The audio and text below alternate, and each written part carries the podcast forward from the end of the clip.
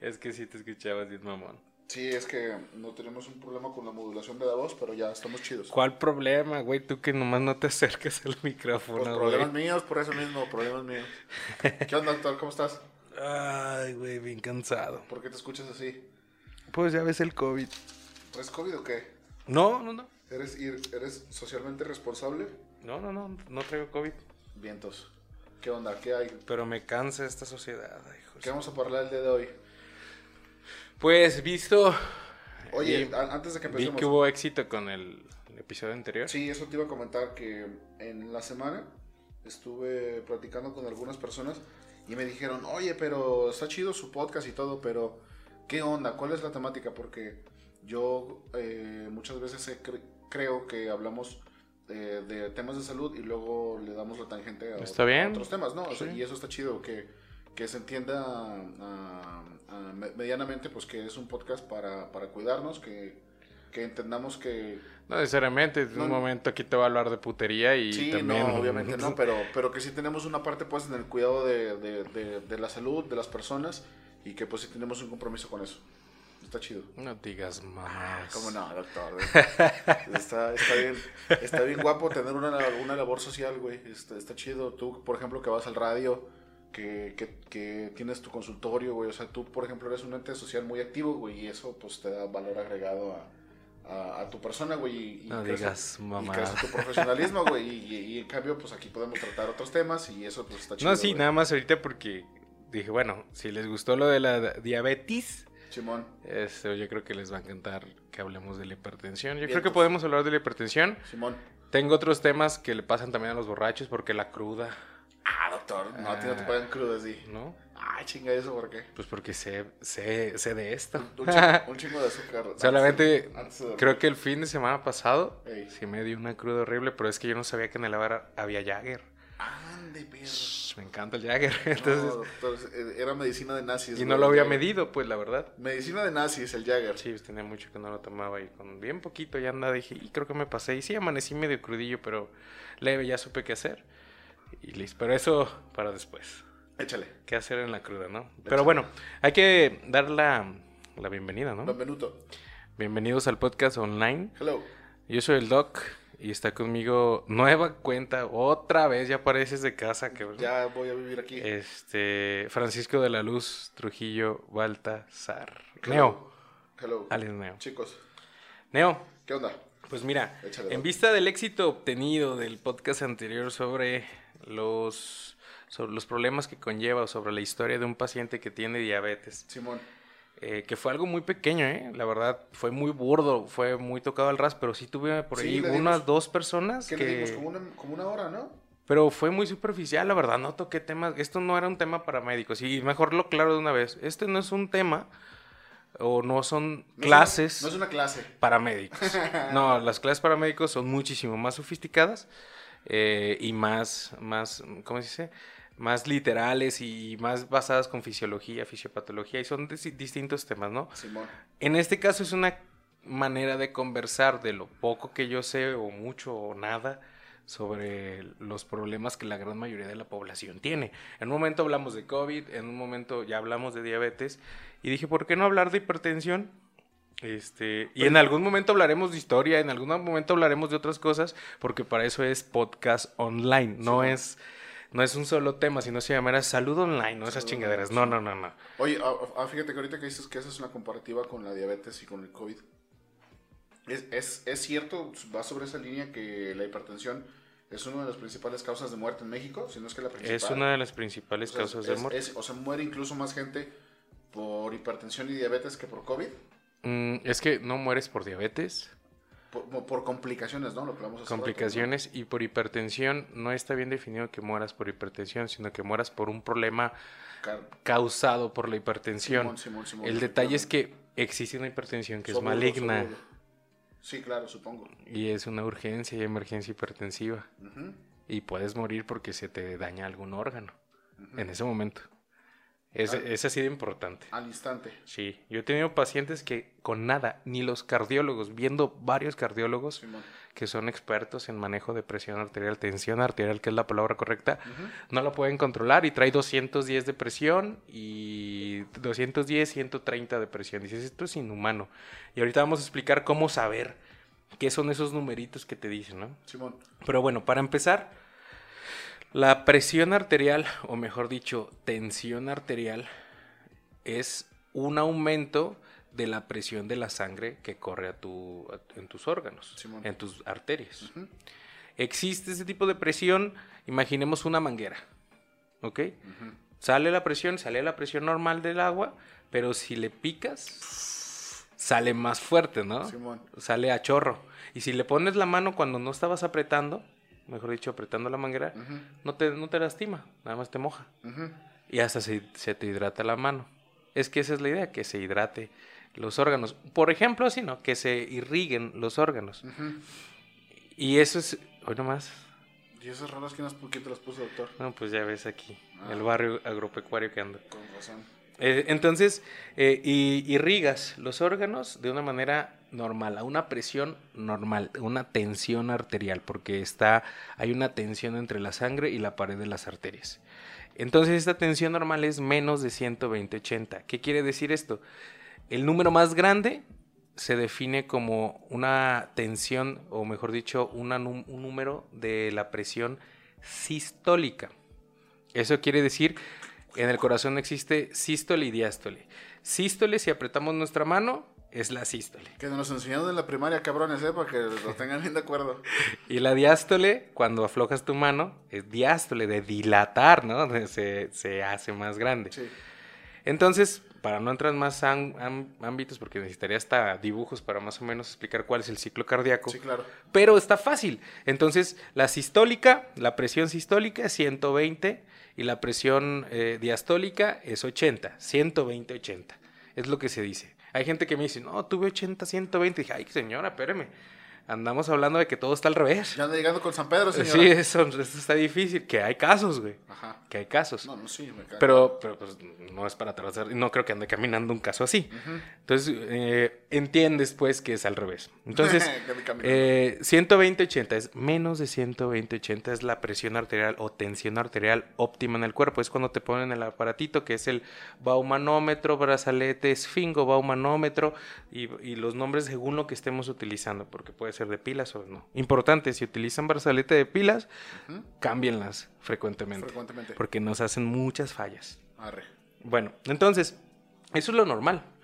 Y existe otra clasificación, en la clasificación más, más actual, eh, maneja que arriba de 120, 120 a 129 de presión sistólica y de 80 a 84 de presión diastólica se denomina presión normal, Ujú. no óptima Normal. normal. Y cuando llegas a 130, 139 de presión sistólica y 85, 89 de presión diastólica, Ujú. es normal alta.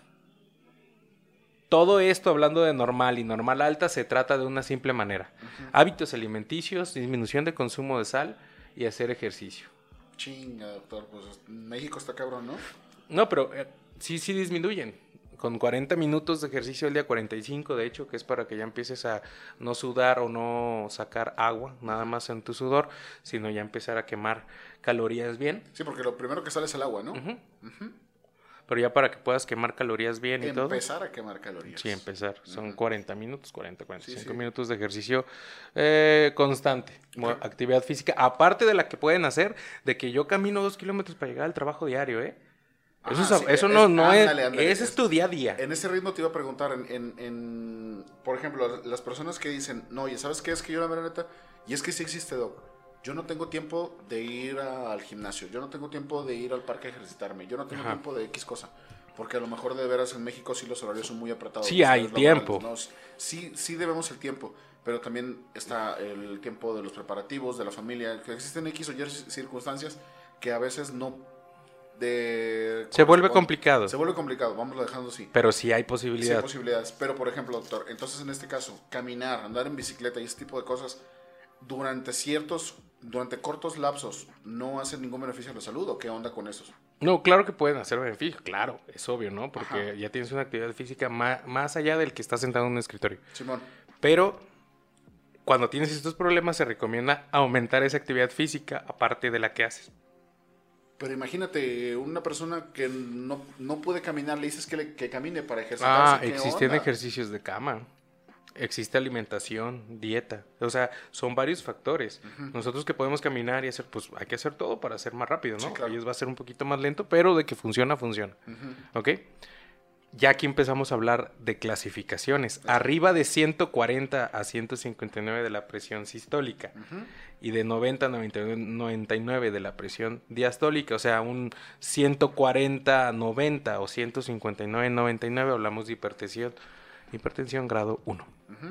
Y así nos vamos sucesivamente hasta llegar a la hipertensión grado 3, que es arriba de 180, 110. Que donde el corazón es una bomba. Ya es cuando el corazón está para todo lo que da. Simón.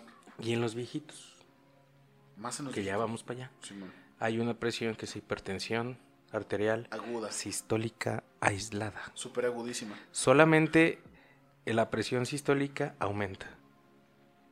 Y la diastólica está a menos de 190. La, dias- la sistólica está arriba de 140 y la diastólica abajo de 90. Simón. Aumenta muchísimo, solamente una, la, la sistólica.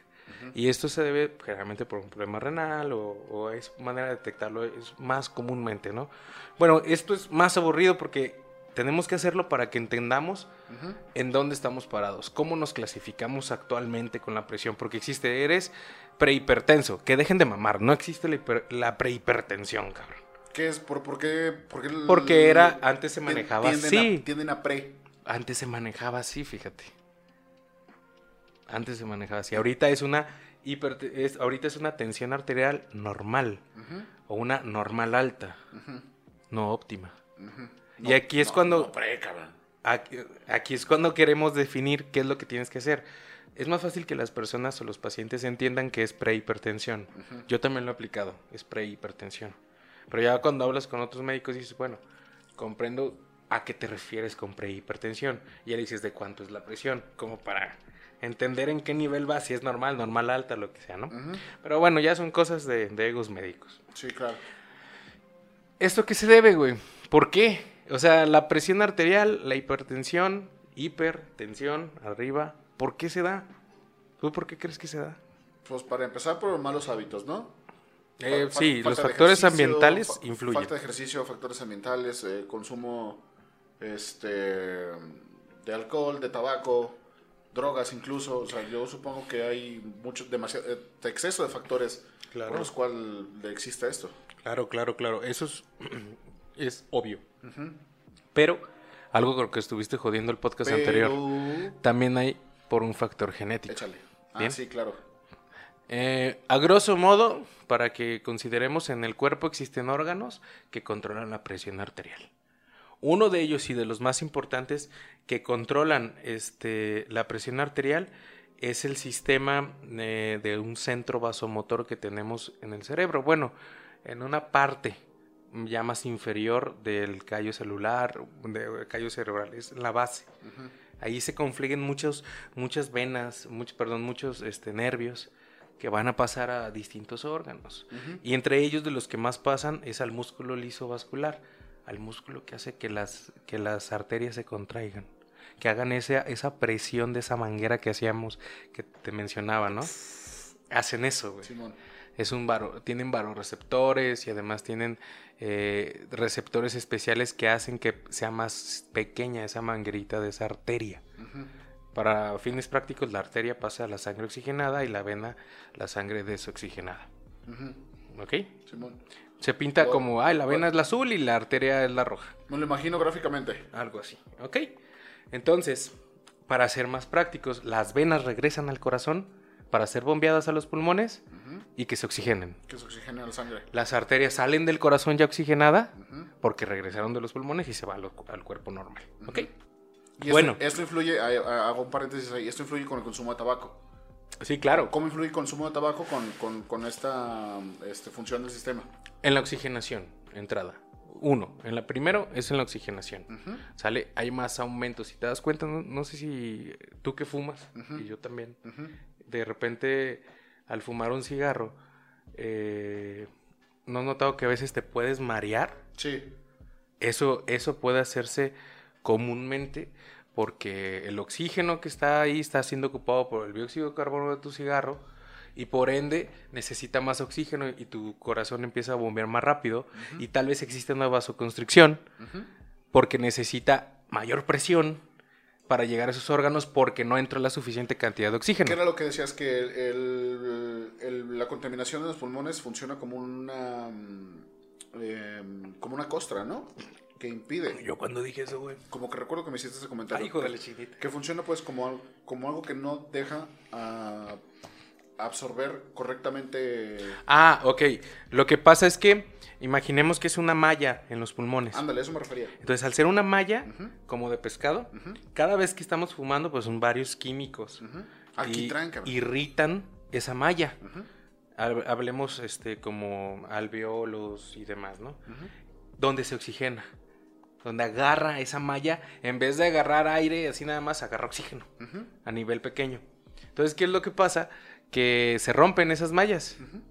Y por ende, la capacidad alveolar o la capacidad de agarrar el oxígeno disminuye. Pero en este caso, ese oxígeno que agarras en el ambiente, que literalmente es poco, güey, en el ambiente hay muy poco oxígeno, sí, claro. Eh, no lo puedes sintetizar también tus pulmones, güey. ¿Por qué? Porque está lleno de dióxido de carbono de tu cigarro. Ese es un ejemplo. Y por eso andas... Puede ser, claro. O sea, tiene todas esas variables. Entonces, ¿Cuál es el centro eh, vasomotor, güey? Eh, donde está el, músculo liso. Hablando más prácticamente, el músculo que tiene las, arterias y las venas es controlado por el cerebro. Ahora nos vamos a ir que otros órganos son controlados, güey. ¿Qué controla la presión arterial? Controla el hígado. El hígado, si te iba a decir el hígado, el hígado, ¿verdad? Hay mucha vascularidad y pasa una, una vena muy grande por el hígado que va al corazón. Es, la vena porta. ¿Vena porta? Es de abajo, de, imagínate, de la parte inferior de, los pies. ¿De tu patita? De, la parte inferior de los pies y el, tronco, el abdomen, llega al, hígado, ¿no? Y de ahí sube al, corazón por la vena cava. O sea, sí está todo bien, bien, bien relacionado, sí, sí, ¿no? Sí, claro. Es como si fuera un tapón Fisiología de la circulación de, de la circulación de regreso. Entonces, ahora, vámonos más allá. Ese es el hígado.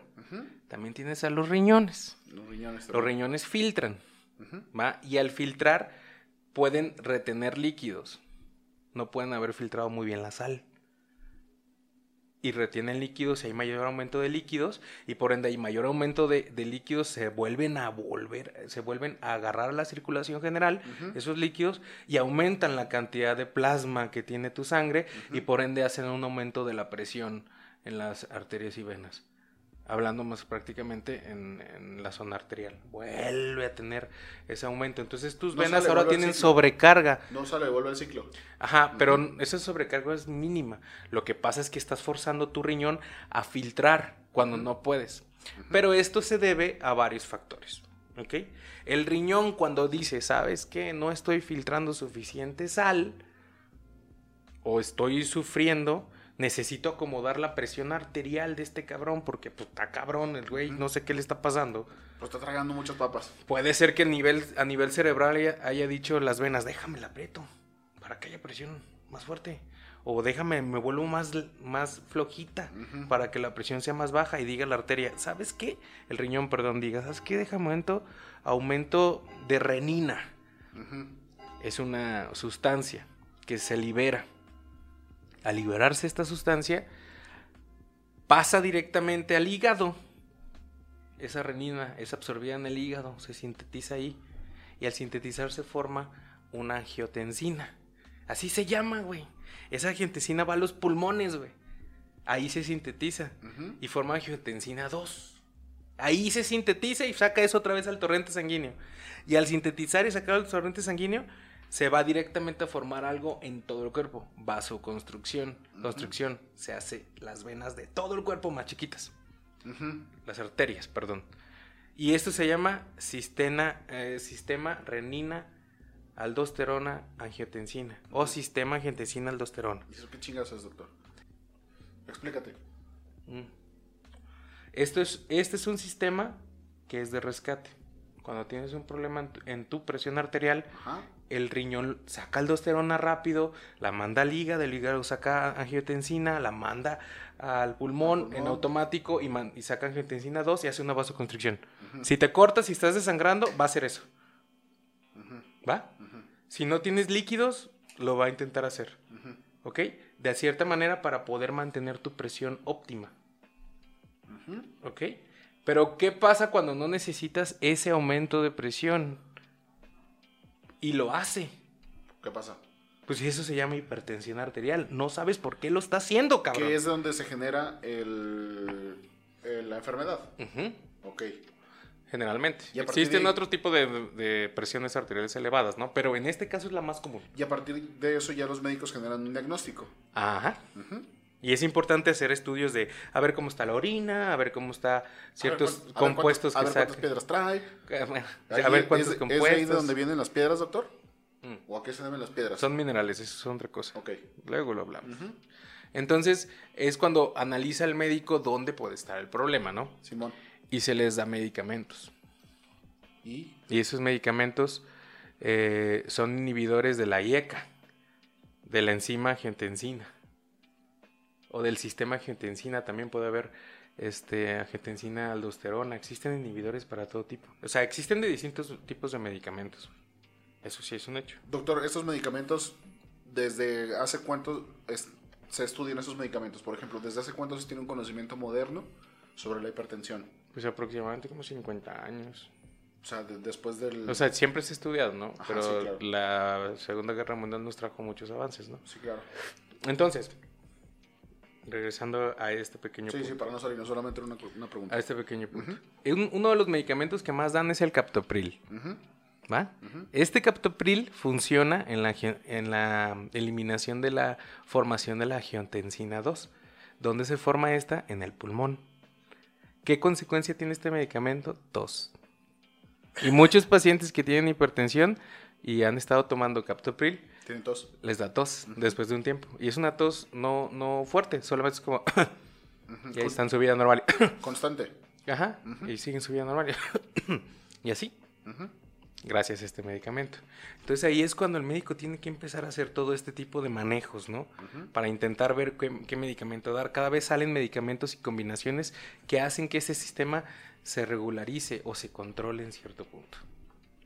Ahora, dime tú, ¿la hipertensión arterial crees que dañe órganos? Pues yo me atrevo a decir que con el hecho de estar enfermo ya es toda una atribución a los casos de agudeza en la enfermedad, ¿no? ¿Pero qué órganos daña?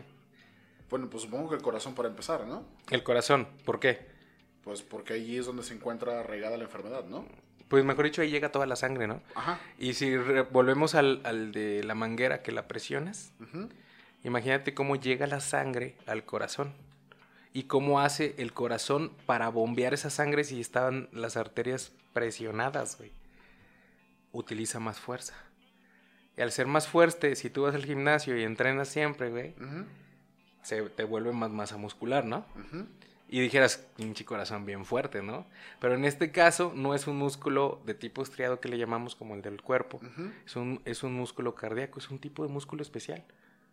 Entonces, si se entrena ese músculo para tener resistencia a que salga la sangre porque las arterias están apretadas, ese músculo va a tener a extenderse y va a tener menos fuerza, o mejor dicho, menos, menos cantidad de líquido dentro de su cavidad porque está más grande el músculo, güey.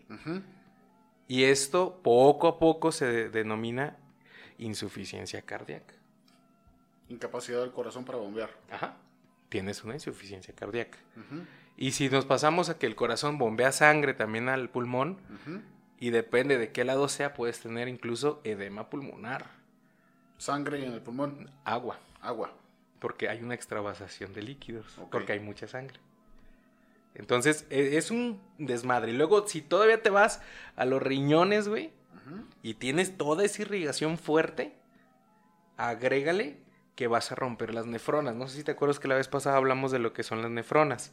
Son unos filtros En el riñón. en el riñón. Entonces, en esos filtros hay un acúmulo de, de venas y también de, de arterias. Una- un- terminan así, ¿no? O sea, Eh, es como una bolita y de ahí sale como que todos los conductos. Simón. Entonces esa bolita es, es una bolita donde llegan todo el- llega la sangre y agarra, agarra líquidos y, y saca líquidos y saca electrolitos y demás. Pues empiezas a lastimar todas esas zonas. Y al lastimar esas zonas viene la insuficiencia renal. Que eso conlleva a una diálisis, ¿no? A cierto punto. Chale. Y luego, las arterias más pequeñas que podemos nosotros ver en una consulta son las del ojo, adentro del ojo, con el aparato. Desde ahí puedes observar cómo se encuentran los órganos. ¿Mm? Desde ahí puedes observar. el- No, mejor dicho, las arterias que tienen los ojos atrás. Utilizas una lamparita para Ajá. ver adentro del ojo. Simón. Y ahí podemos ver las arterias con el nervio óptico. Entonces esas si arterias están inflamadas o si no. están inflamadas o hay sangrados pequeños. Que son. Y se llama retinopatía hipertensiva. La otra retinopatía diabética. Es- eso es, por ejemplo, doctor, cuando se dice que tienes un lunar en el ojo. No, el lunar en el ojo es afuera. Yo te estoy hablando adentro. Yo puedo ver adentro de tu ojo. No, por eso, o sea, pero me refiero a que, por ejemplo, si de alguna manera logras bajar el ojo, o sea, de alguna manera logras ver hacia, hacia atrás de tu párpado, hay personas que tienen lunares, ¿no? Ah, pero es que eso es otra cosa. Ah, ok, pensé que era por eso. No, lo que, lo que nos referimos es adentro del ojo es una cavidad. Y con la luz, si te has fijado que los gatos y los perros cuando lo usas les brillan los ojos? Simón. No es nada más más que el reflejo de sus arterias y venas. Ah, ¿neta? Ajá. Arre. En una pantalla atrás. Simón. Y es lo mismo que nosotros buscamos. Con, buscamos ese reflejo con esa lucecita cuando se apaga la luz. Buscamos, nos acercamos y regulamos con el aparatito para poder ver las arterias y las venas y, y el nervio. Entonces, ahí podemos ver si el daño que ya tiene nuestro paciente por la hipertensión maltratada que ha llevado es causado, ya tiene hemorragia y puedes tener problemas para ver. ¿Y cuánto tiempo tienes para tratar, doctor, en esos casos? La, ide- la intención es que sea inmediato, güey. Es la intención. Pero resulta, intención. resulta que hay pacientes que como teníamos el periodo de luna de miel. Ya lo he tan en, famoso en comentado la, aquí. en la diabetes, Ajá. pues existe un periodo parecido. En Acámbaro. existe un periodo parecido acá. Que les das tratamiento y más o menos se regulariza este sistema angiotensina-aldosterona. Ujú. Renina, angiotensina, aldosterona más o menos se regulariza.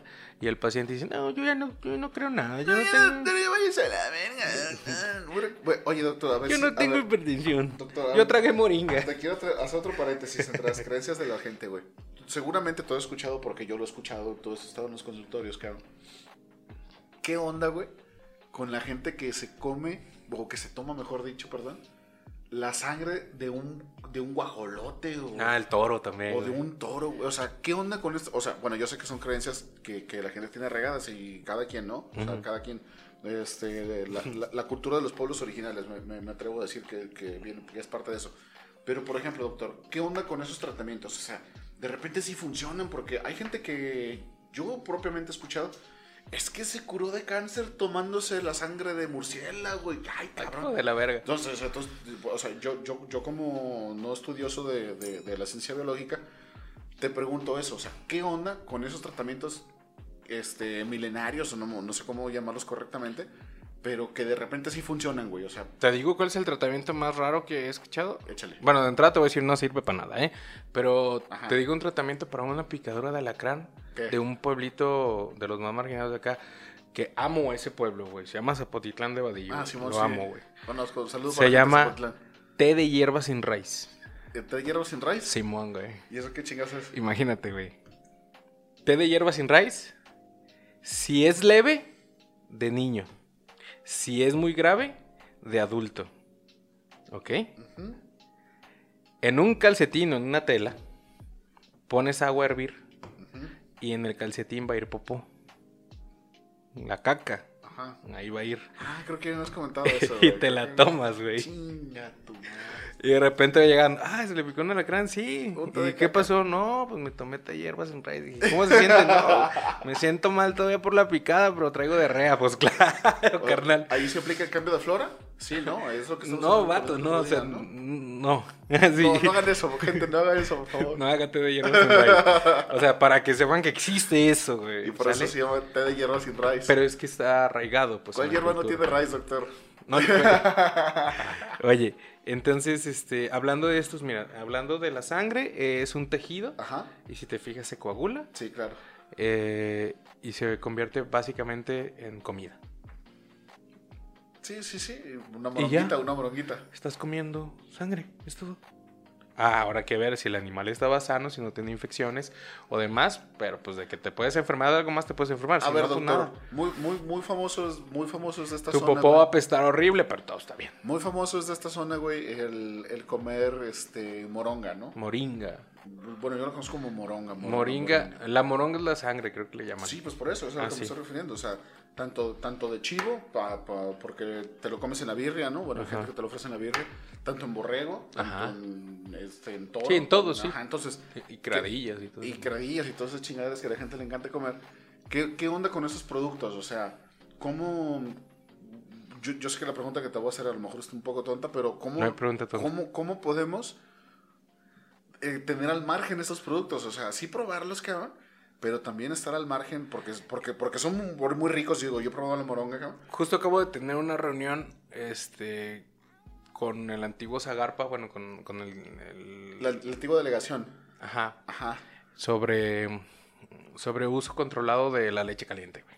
Chale, otro tema, ¿no? Ajá. Sí, sí, sí, no, estábamos viendo qué pedo con Ajá, ¿y eso. Por onda? una ley que quieren le- legislar y todo ese rollo. Ajá. Pero mira, resulta que en México no están controladas las leches calientes o los pajaretes No, que le pues, llaman, güey. Es, es pueblo, cabrón. Porque no puedes vender alcohol a granel, porque ahí te lo están vendiendo el alcohol a granel. Simón. Y el producto de la leche tampoco puedes venderlo sin un permiso. El- Y el detalle es que aquí quieren conjuntar el permiso de la leche con, con, la venta con de el pajarete o, o la venta de leche caliente con alcohol. Ajá. Porque son usos y costumbres. Son usos y costumbres. y ante la ley de mexicana no está estipulado. Hay una norma oficial que te lo prohíbe. Son usos y costumbres, se la pelaron, perros. Pero a, ni- pero a nivel local se puede hacer una ley municipal donde se Un proteja reglamento. siempre y cuando están todas las partes eh, federales y estatales. En este caso participamos en la parte estatal Sí, claro. para que todo funcionara adecuadamente y que Sí. siguieran las normas. Sí. Por parte de la Zagarpa, bueno, creo que es Sader, creo. eh, ellos utilizan el rastreo o el muestreo de esas vacas Ajá. para ver si no tienen otro tipo de enfermedades. Ajá. Si no tienen ese tipo de enfermedades, se pueden utilizar para el consumo, Para el consumo. humano. Y es lo que buscan los rastros TIF, que son los rastros que tienen todos los permisos y que son de alta calidad, que no vengan con enfermedades para poder ser sacrificadas. Pero es lo que. vol- volvemos, volvemos al tema. O si sea, están bien regulados esos animales, si están bien protegidos, que se traguen las criadillas, a mí me vale madre, pero que estén bien sanos los animales. güey. pero por ejemplo, el- volvemos al caso de la leche caliente.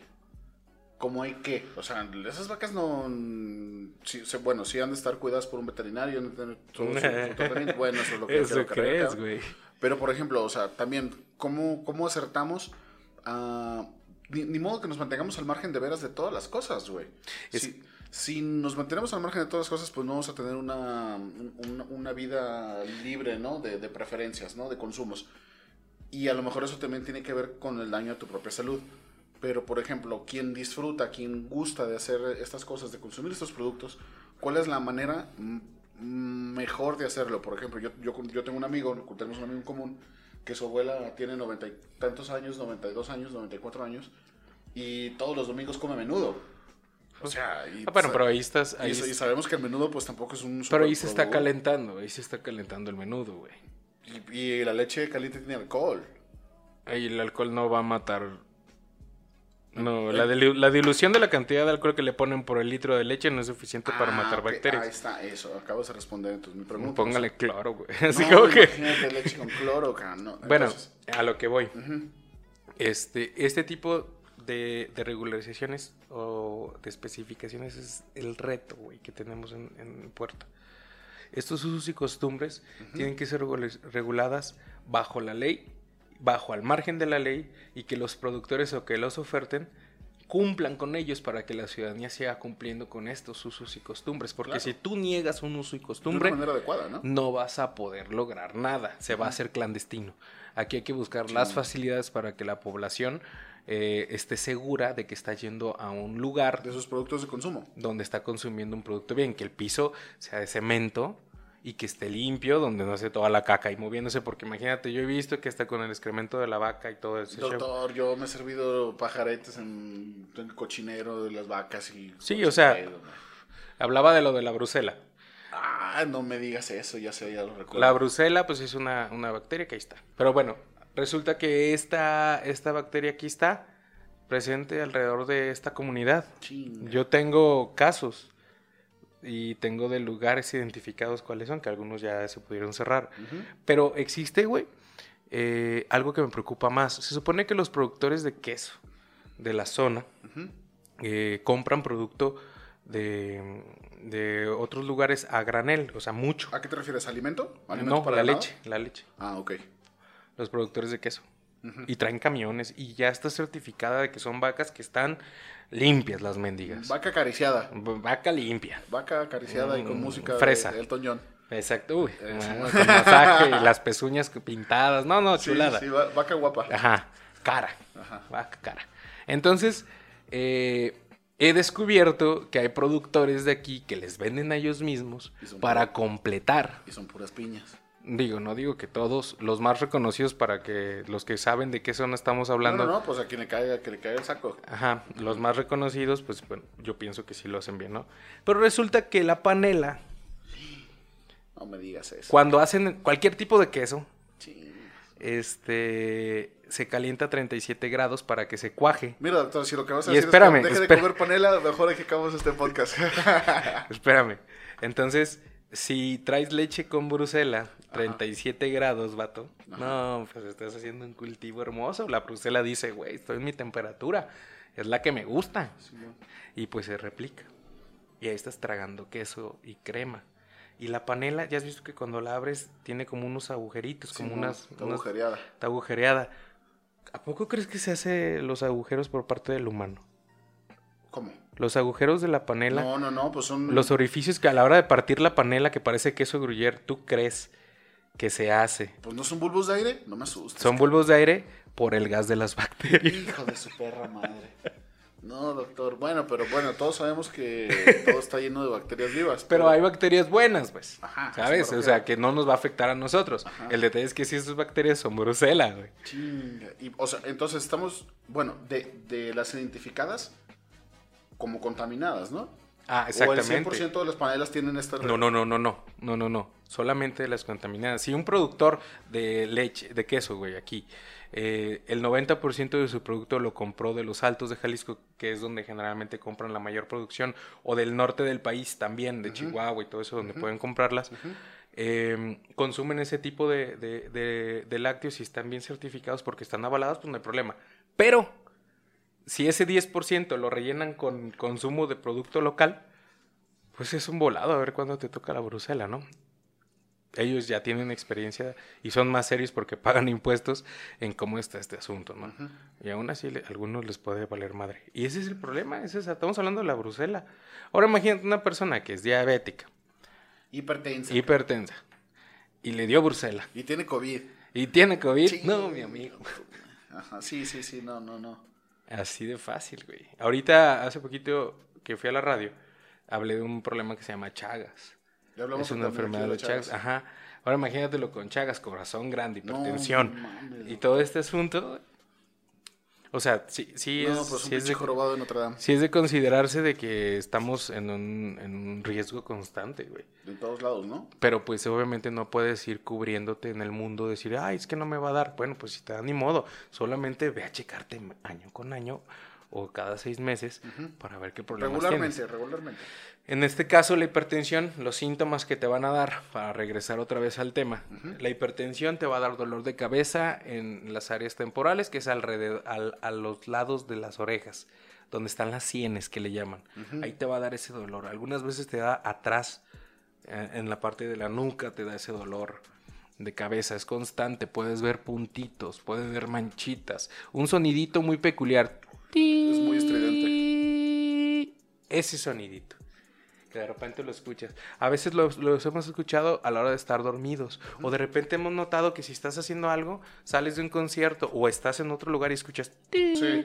Ok, no es nada más que tu presión haciendo ese ruido en la cóclea, que es donde se mueve todo acá adentro en tu oído y te produce ese sonido. Tú así lo interpretas. Es, una- es un sonido, es una vibración. Es una vibración que forma un sonido Dentro de ti. dentro de ti. A huevo. ¿Ok? Entonces, imagínate que tienes eso. Y además de eso te puedes sentir cansado. O estás teniendo inflamación de tus pies. La, al fin- mentada, la mentada gota. No, e- eso también es un tema interesante para cuando uno está borracho.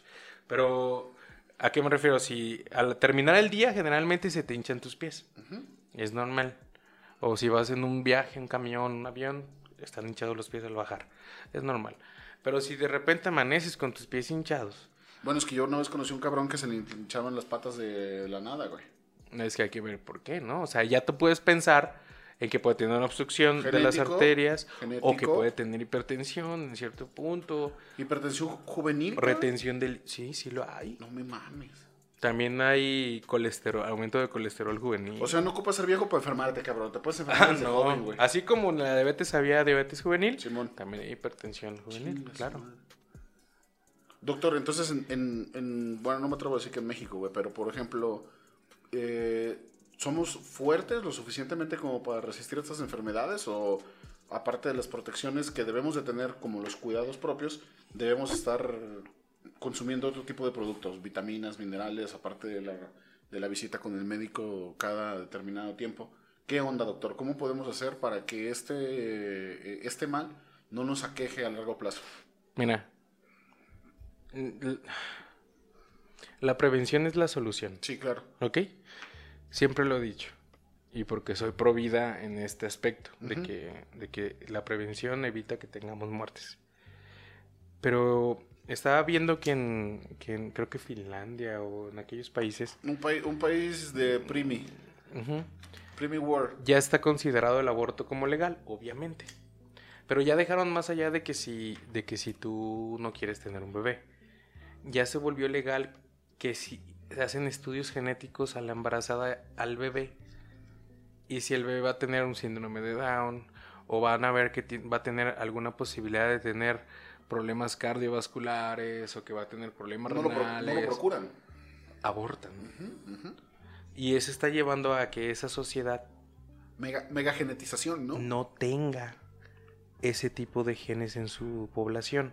¿A qué me Y voy? eso los vuelve vulnerables, ¿verdad, cabrón? No, porque es más genético. Pero, a, a ver, por ejemplo, doctor, entonces, ¿por qué viene, por, por qué en las razas es distinto, güey? ¿Por qué, por ejemplo, para, en, en biodiversidad, por qué es necesaria la biodiversidad para la, para, para, para la generación de los genomas humanos? ¿Por qué la diversidad bien tiende a ampliar, este... Es por el proceso evolutivo. por- sí, entiendo el proceso evolutivo. Es por eso. Si tú tienes un proceso evolutivo mejor que el mío, hasta por, por mero, mero, este, eh, búsqueda de, de apareamiento racion- irracional como animal, buscas tener ese proceso evolutivo en tus genes para tu próxima generación. Es algo que sí lo hacen, güey. Doctor, ¿el proceso evolutivo también es belleza? ¿Se, se refleja en belleza? Eh, belleza, O, o- o de dónde nace la belleza, güey? Es al punto que quieras de, de llevarte, güey. Ajá. Fíjate. Eh, ¿Te acuerdas que antes las mujeres estaba una cancioncilla, ¿no? De que tienes el cuerpo como Coca-Cola y que shalala. Que las mujeres tienen las caderas más anchas.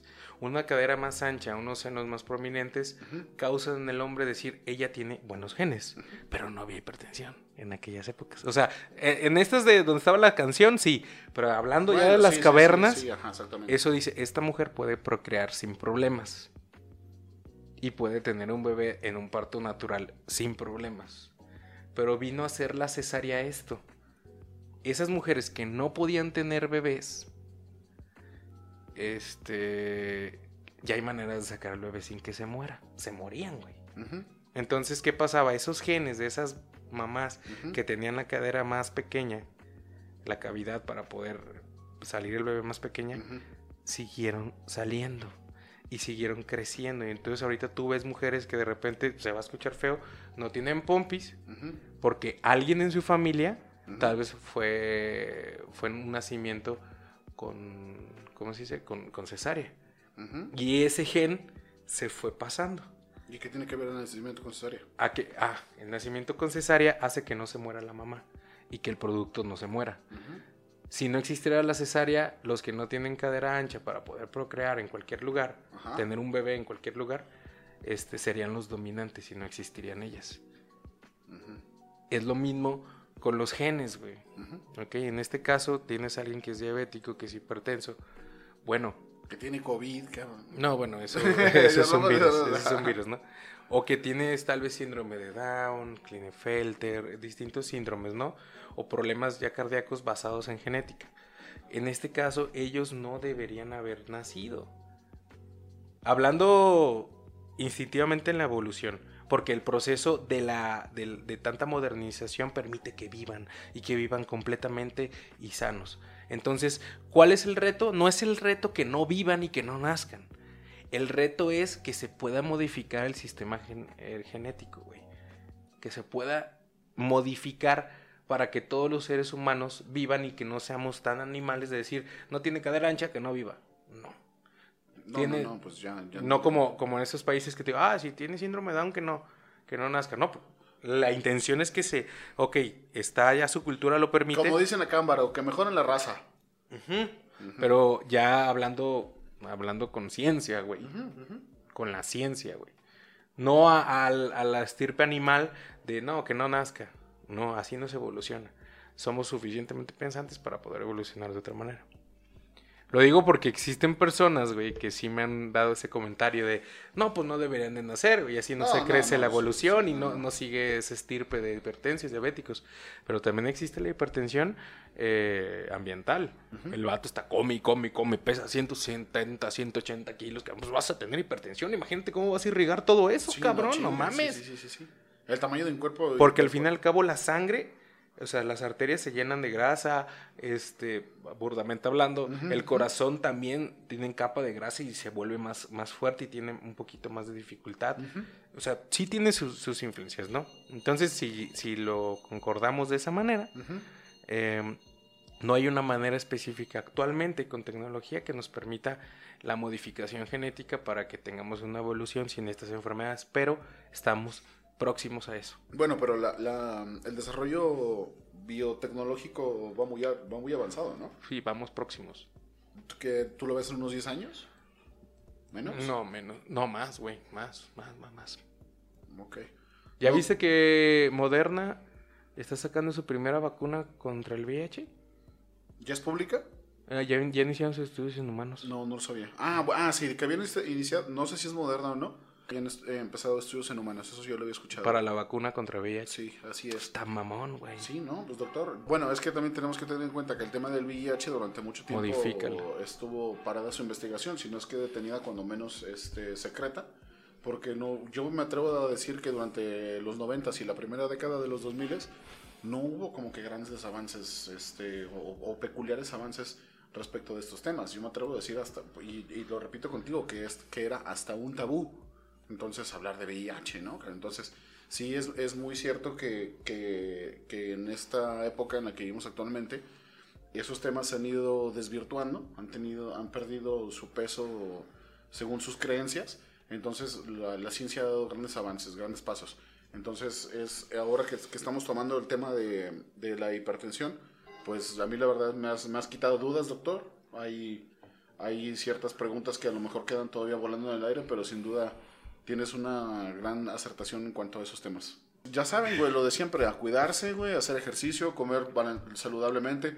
Yo sé que, y lo digo por, por experiencia propia, yo sé que a veces el tiempo no, no, no permite ni, ni, ni comer a sus horas, ni dormir a sus horas, pero siempre hay que tener un, un- pequeño este, establishment propio para mantenerse siempre en orden. Sí, mira, eh, si te a pensar en qué aprendimos hoy, aprendimos cómo son las cifras de la presión, ¿ok? Ujú. Si yo tengo hipertensión, ¿cuál es mi cifra de presión que yo quiero tener con un tratamiento? Eso es básico. Yo me voy a checar mi presión cada semana, si es posible cada día. Todos los días. Eh, Si relajado. Obviamente, si estás caminando, tu presión va a estar alta, Sí, es claro. normal. Entonces, si yo tengo hipertensión, grado 1, grado 2 o grado, o grado 3, eh, la intención, si el tratamiento está funcionando y es el adecuado, es que mi presión esté abajo de 120, 80. ¿Ok? Existen varios sistemas. ¿Existe un riesgo de muerte por la presión arterial? Claro que sí. Altísima en México. Llegas a los órganos, atacas directamente a los órganos. Ujú. Es 90% lo que el paciente haga y 10% lo que el médico haga. 90 prevención. 90%, e igual que la diabetes, es del paciente, no del médico. ¿Ok? Nosotros ya tenemos esquemas. Tienes hipertensión de este tipo, yo identifico de cuál, de qué área es, de qué sistema, qué parte está, te voy a dar el tratamiento que va para ti. Doctor, por ejemplo, yo tengo una pregunta aquí en este caso para ti. Yo sé que muchas veces, y lo digo porque a lo mejor por, por cuestiones económicas, me, me refiero a cuestiones netamente económicas, las personas no tienen un acceso adecuado a la salud. Y yo te he escuchado muchas veces hablar sobre lo mismo. ¿Qué onda con las personas que no tienen acceso a la salud, pero lo único que tienen cerca son los médicos simis o los médicos del ahorro a estos, a estos núcleos médicos y que luego los médicos, pum, pues se van a otro lado de trabajo o dejan de Y trabajar. no le dan Y seguimiento. no le dan seguimiento, exactamente. O sea, ¿qué es lo, qué es lo notorio? Este, Vuelven tu- a empezar. Tu expediente propio, o sea, tener tu expediente pro- médico propio. Que los estudios de laboratorio que te hayan hecho, tenlos organ- organizados por O sea, que tengas un expediente propio en tu casita. ¿Qué medicamentos tomas? Ponlos eh, como en una libretita. Tomo a tal hora, a tal hora, a tal hora, a tal hora. Tus recetitas. Todo bien, es tu, tu expediente personal. Si no, si el médico no lo tiene, no es para juzgarlo de que Ya está sabes, haciendo ya mala sabes, chamba. señora, cómprase su carpeta de plástico y meta sus papeles. Cuando llega una paciente así conmigo y que es nueva, no mames, termino la consulta en chinga. En chinga. Y la paciente se va feliz porque yo sé qué tiene, quién le estaban dando, cómo Sí, está el claro. asunto. Y, y me quitan un peso de encima porque si no tendría que preguntarle. Oiga, ¿se acuerda qué ¿Cómo toma? No, no ¿Desde cuál? mames, Es que sí, ahí no es de que aprendimos eh, de la diabetes. Es que tomo una pastillita chiquita que para el azúcar. Ajá, glibenclamida. Ah, es que tomo una pastilla, un cuartito me dan solamente en las noches. Ah, ácido acetil salicílico. O sea, ya empiezas a, a pensar, ¿es para dormir? No, no, no, que es para que se me adelgace la sangre. Y empiezas, o sea, ya, ya tienes la experiencia de, de cómo hablan ellos, ¿no? Pero lo ideal es que así llegara un paciente. Yo, yo la verdad es que la última vez que fui un médico fue ah, en diciembre. Fui, estuve un poco enfermo en Puebla, fui un médico, me atendió muy bien, de hecho. Pero sí, definitivamente, pues el vato no me conocía y no creo que me vuelva a ver. Entonces a eso me refiero. O sea, cómo esa experiencia de mi estado de salud la puedo adherir a mi actual, a mi actual expediente. Por desgracia en México es que no tenemos un sistema nacional donde médicos privados y todos estén forzados Una a... plataforma, ¿no? No hay. Eso sería algo Brillante, pero yo que conozco del sector público lo veo muy imposible. No, no, no, no estaría chido una plataforma con la cédula y nombre de cada médico donde tengan sus pacientes dados de alta. Sí, estaría súper bien. Existen privadas que tú compras, yo tengo la mía donde ahí tengo mis pacientes, pero es como tu agenda, ¿no? eh, no, o sea, es un expediente electrónico. Ajá. Ahí yo tengo todo. Todo de cada uno, ya sé qué vino la vez pasada y eso, y no tengo que decirle, ¿se acuerda la última vez a qué vino? Ay, ¿qué le dije? ¿Qué le di? Eh, no, no, ¿Sabes? no. Sí, sí, sí. No, no, no.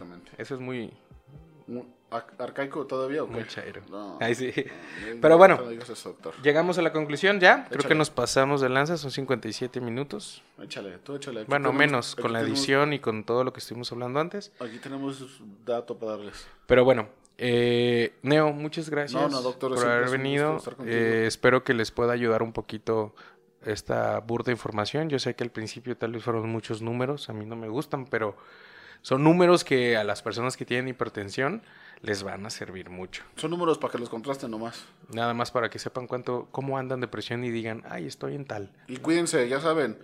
Hagan ejercicio, coman balanceadamente, sí, cómanse sus tortillitas, coman, eso es parte de- también de la cultura, no les vamos a decir que coman brócoli todo el pinche día ni arroz, no. No, o sea, es- en México... El fíjate, plato del buen comer. Es que mira, doctor, en México tenemos una cultura gastronómica impresionante, cabrón. Decirle a un mexicano que no coma tal cosa es inventarle su madre, güey. Y eso no está chido. ¿Qué es lo que sí tenemos que hacer? Güey, si te tragas 10 tacos, pues no tragues 10, güey, trágate 3. O sea, si te vas a comer una carnota asada, pues cómete unos vistecitos, güey. ¿me ¿Entiendes? Sin gordita. Ajá, güey, o sea, no, no, no te voy a decir que dejes de, de- de comer. Bueno, para empezar, no somos nutriólogos, cabrón. Ah, no. Pues, Para empezar. Pero obviamente. Yo llevé pues, una clase, yo llevé un semestre Sí, sí, de sí, nutrición, sé más o menos lo que hacen, no quiero decir que lo sé todo, Ujú. porque mi respeto es para los nutriólogos, Sí, pero claro. sí me sí me aviento Vientos. mis, mis business con Les, eso. les vamos a subir unas dietas, eh, unas dietas veganas. Ya hay unas prehechas, güey. Hecho. Pues, gente, les agradecemos muchísimo el acompañarnos este día aquí, el estar escuchándonos. Muchas gracias por escuchar el podcast online. Nos pueden seguir, me pueden seguir en el Doctor Online, en, en lo que es Twitter. Y en podcast online, este, estamos en Facebook, estamos en, en Instagram. Y obviamente también en Spotify y todas las plataformas de podcast y de música que existen habidas y por haber. Muchas gracias, Neo. ¿Cuál es tu red social? F de la Lux, en todos lados. En todos lados, F de la Lux. Twitter, Facebook, Instagram. En Twitter, estoy. en Twitter que no te sigan, ¿no? Eres muy chairo ahí. No, no, no, ahí estoy en Twitter siempre defendiendo mis posturas. Un poco contraposicionadas, pero está bien todo el tiempo. Gracias a todos. Ánimo. Listo, carnal. Cuídense. Se acabó. Bye.